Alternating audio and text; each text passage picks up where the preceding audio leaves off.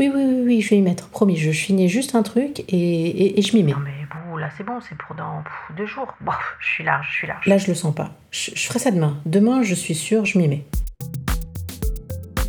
Les atypiques du cerveau, le podcast qui en a entre les deux oreilles. Bonjour et bienvenue dans ce nouveau numéro des atypiques du cerveau. Aujourd'hui, nous allons parler de procrastination. Ce mot est moche, hein? Il vient du latin pro, en avant, et crastinus, du lendemain.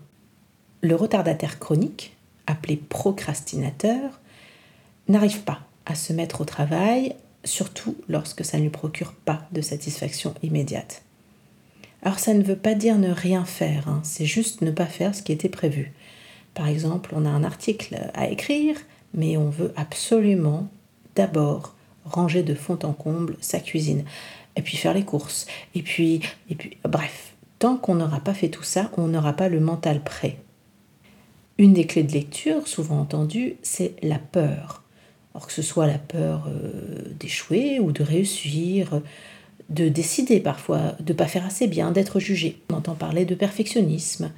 Il faut savoir que la procrastination, c'est pas quelque chose en soi de forcément négatif. C'est tout simplement un mécanisme de protection. Ce n'est pas forcément un problème quand on procrastine de temps en temps. Par contre, ça peut devenir un vrai handicap quand l'équilibre est rompu au point de passer dans de l'immobilisme. Procrastiner ne veut pas dire être feignant. Il faut vraiment faire la différence parce que c'est vraiment fondamental.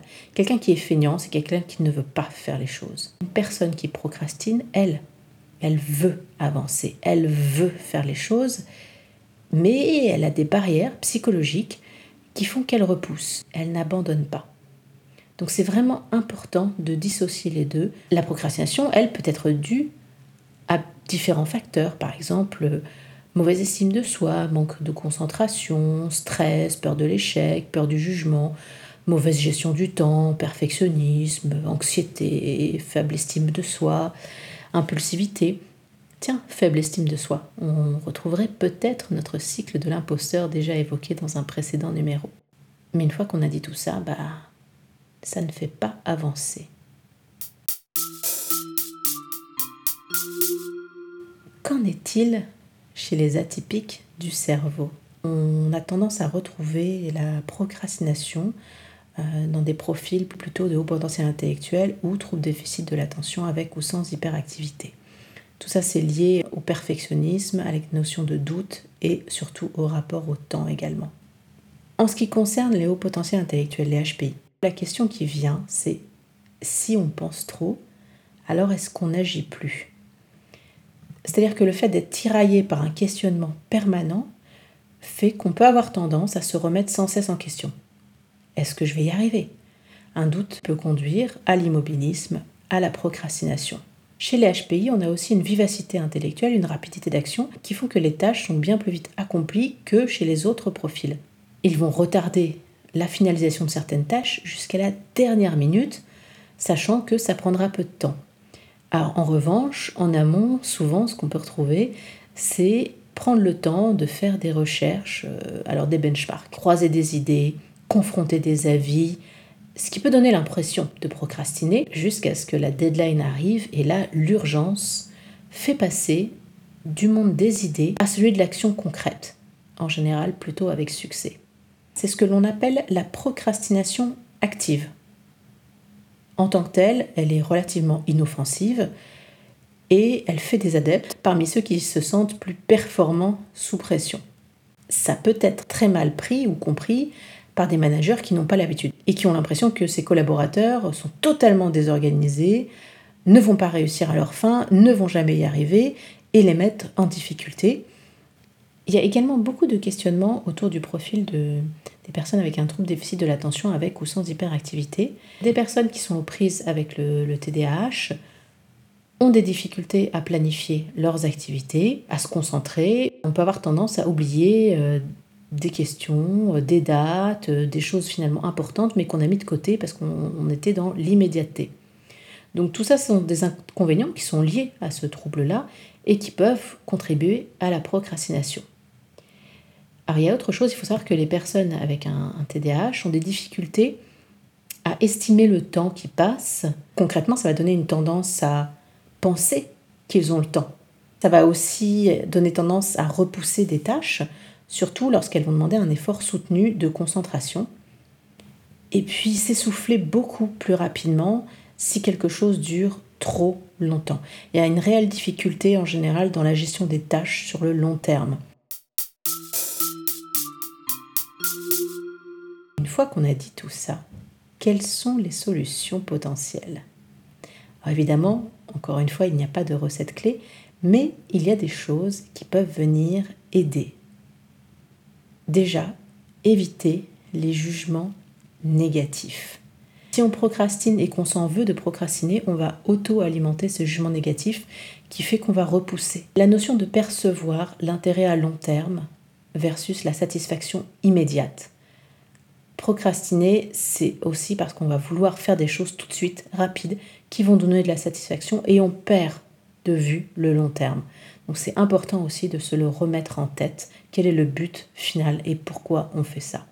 Une autre solution, ça peut être adopter la politique des petits pas. C'est-à-dire, au lieu de voir dans l'ensemble une tâche qui a l'air très complexe, très dure et qu'on va repousser, la découper, voir la découper et la redécouper et la redécouper pour pouvoir petit à petit cocher dans sa to-do list des choses qui ont été faites et avancer. Capable de faire une évaluation de sa courbe d'énergie, donc sa courbe de fluctuation d'énergie, et noter les moments d'une journée où vous êtes à plat versus ceux où vous êtes en pleine forme.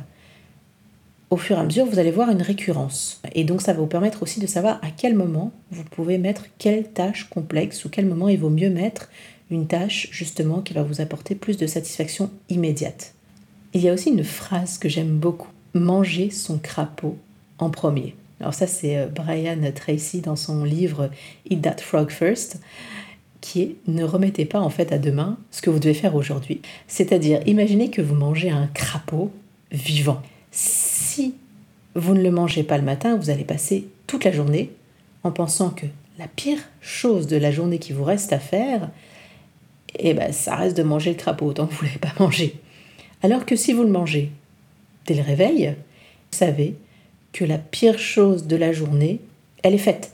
Et donc tout le reste de la journée ne peut être que meilleur. Il y a aussi ce qu'on va appeler la technique des 5 minutes. Se dire, euh, j'ai pas envie de débuter telle tâche parce que ça va me prendre du temps, etc. Je sais que je vais passer longtemps. Dans ce cas-là, se dire, je me donne 5 minutes. Bien souvent, une fois qu'on est dans la tâche, on va rajouter 5 minutes, on va rajouter 5 minutes.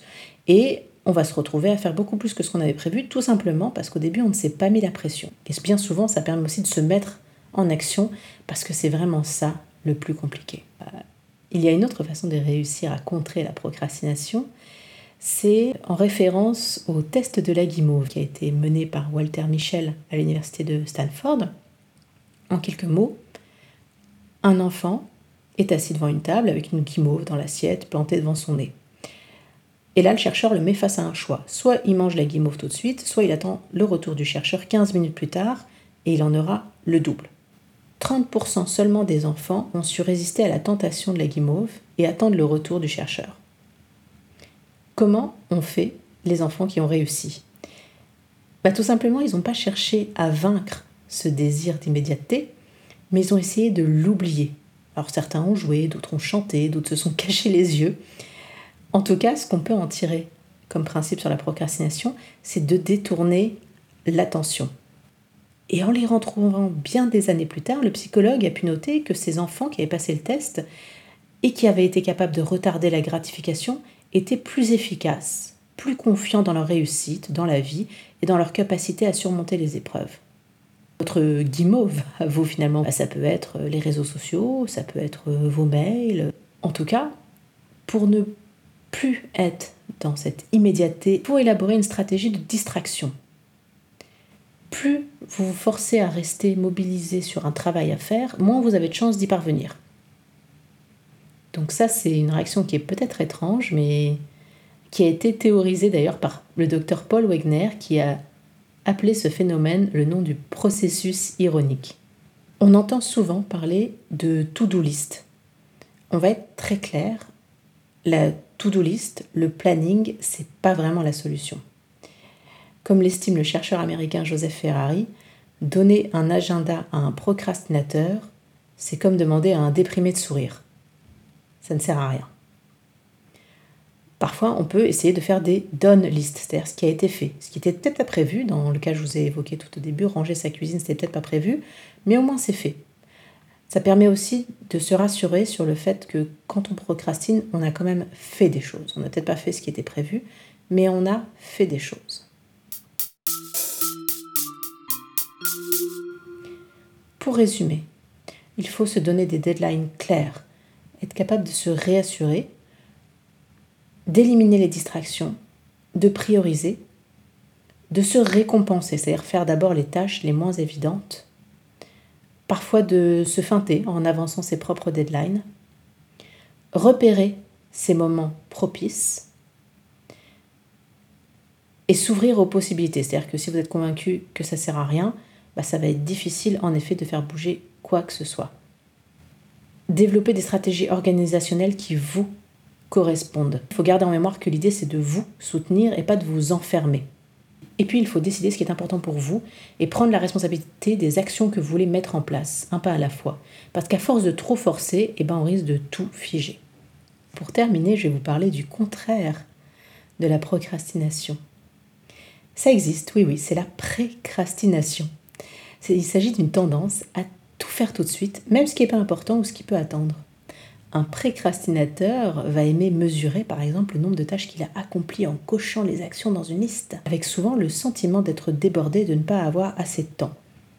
Finalement, tout comme la procrastination, la précrastination est alors source de stress à cause d'une mauvaise gestion de son temps. Comme quoi, tout dépend où on met le curseur. Et pour finir, je vais vous citer une phrase de Wayne Gretzky qui disait 100% des choses qu'on ne tente pas échoue. Donc j'ai envie de vous dire maintenant, il n'y a plus qu'à essayer de vous lancer. Sur ce, je vous dis à très vite pour un nouvel épisode des atypiques du cerveau.